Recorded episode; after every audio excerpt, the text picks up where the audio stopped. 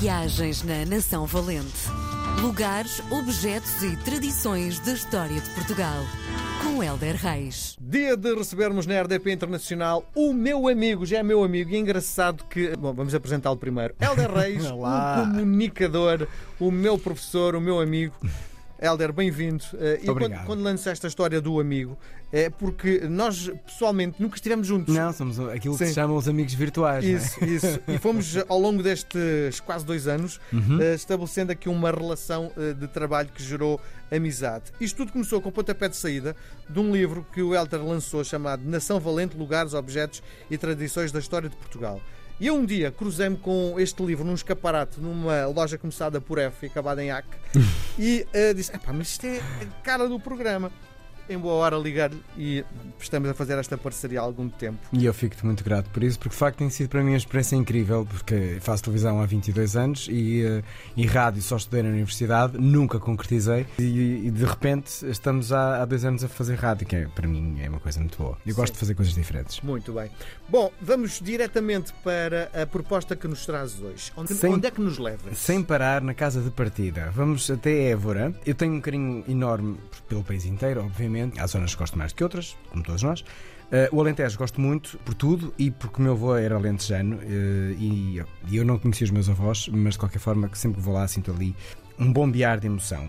E gostei muito de ver esta história e de chegar até ela. Tem- Tem que ver com Évora e a Praça Geraldos de Geraldes. E eu fiquei assim um bocado eh, curioso sobre quem era a personagem, então decidi indagar. É, é chamada a Praça do Giraldo, não é? Exatamente. É a praça mais emblemática É, da cidade, é não a é? praça Isso. icone. É a menina dos olhos de, de Évora. Mas passa-nos um bocado ao lado quem é que foi esta figura, o que é que aconteceu. Há muito mito pelo meio, que é uma coisa que eu honestamente adoro. Sim. Diz-me só uma coisa. Era alentejano? Diz-se que sim, diz que ele vivia por lá. Évora na altura chamava-se Ieborad e o nosso rei não, não pensava noutra coisa senão conquistá-la, não é? Fazer parte da estratégia. Geraldo Gerardes eh, era, era uma pessoa, era um homem de origem nobre, mas vivia assim um bocadinho, segundo se diz, à margem da lei, morava à margem de Évora, alguns na Serra de Montemuro, portanto era um homem um bocadinho ermita, o que eu acho bastante interessante. Eh, E este era conhecido como um homem sem pavor, portanto era assim um valentão. E ele próprio decidiu conquistar Évora com a sua estratégia aos mouros, porque queria reaver também a sua honra, devolver os seus homens, enfim. Havia ali todo um conjunto de coisas que ele queria que. Por, por sorte coincidiam também com o que queria o nosso rei. Então este homem, sem pavor, que eu gosto muito da expressão, disfarçava-se, disfarçou-se de trovador e decidiu atacar a torre principal neste disfarce. Matou dois mouros que vigiavam Évora, eh, de uma forma bastante cruel, é verdade, e ficou com as chaves da cidade. E os seus homens conquistaram toda a cidade a partir daí. Era preciso que alguém começasse. Eh, Os cristãos ocuparam o lugar dos mouros. Dom Afonso Henriques soube deste glorioso feito e nomeou Geraldo Geraldes, eh, alcaide perpétuo de Évora. Portanto, o homem ficou felicíssimo. E eh, a verdade é que a cabeça dos mouros, portanto, ele cortou-lhes a cabeça, estava a evitar, mas não dá. Geraldo e a cabeça dos mouros fazem parte do brasão da cidade e a bravura deste homem ficou personalizada nesta praça icónica. Portanto, quando virem a praça, já sabem que foi um homem valente, sem pavor. Sim. Eu adoro Évora, ainda bem que, que falas Évora, porque a minha família vem de Moçambique e quando viemos para Portugal, o meu pai, ator, decidiu, com o meu tio, formar uma companhia de teatro em Évora. Uma coisa nos anos 70, a seguir ao 25 de Abril, que era a descentralização da cultura.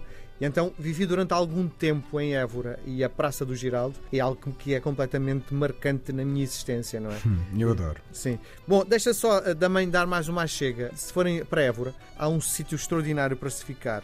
Não sei se gostas mais de ficar dentro ou fora das muralhas. Já fiquei nas duas situações, depende muito daquilo que eu quero da cidade na altura. Se me apetece conhecer melhor a cidade, gosto de ficar dentro. Se quero, tipo, retirar-me um bocadinho, ir lá só à noite, jantar e sair, então prefiro ficar fora. Depende daquilo que eu quero de fim de semana. Sim, passo a publicidade. O Évora Monte Hotel. Ah, é ótimo. É ótimo. extraordinário, tem uma pequena piscina e não está naquele rebuliço da cidade, porque a cidade até, sabes que me faz lembrar um bocadinho o sul de Espanha. Muito, muito, até pela própria preservação da cidade e a gente, é uma cidade universitária, não é? Só isso já traz ali um input jovial muito interessante. Eu adoro o Évora. Sim. Gosto do Alentejo Sim, todo. sim. E para quem nos ouve, e sobretudo porque o nosso livro Nação Valente é também, na minha perspectiva, um livro de viagens. É sobretudo um livro de viagens, não sei se concordas comigo. É, a ideia é que pegues nele e é fixe pegares no livro e colecionar sítios que vais fazer as tuas férias a partir dele. Mas se eventualmente fores a um sítio onde esteja referenciado no livro, ficas a conhecer um bocadinho mais que aquilo que se encontra na internet e porque vai um bocadinho mais além, é esse o objetivo. Nós estamos um bocado destituídos dos livros, não é?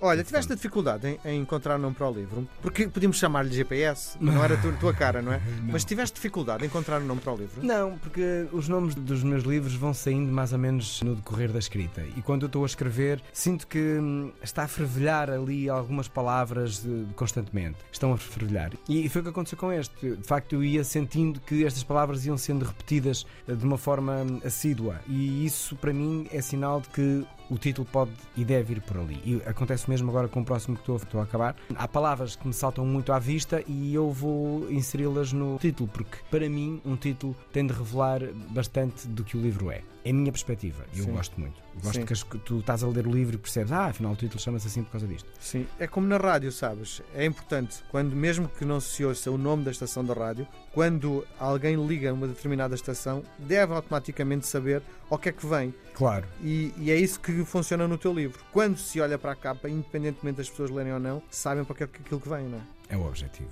Muito bem. Professor, voltamos a conversar na Ah, próxima. Amigo, Um voltamos a abraço. conversar na próxima semana. Um, abraço, beijo. Obrigado. Beijo. Viagens na Nação Valente.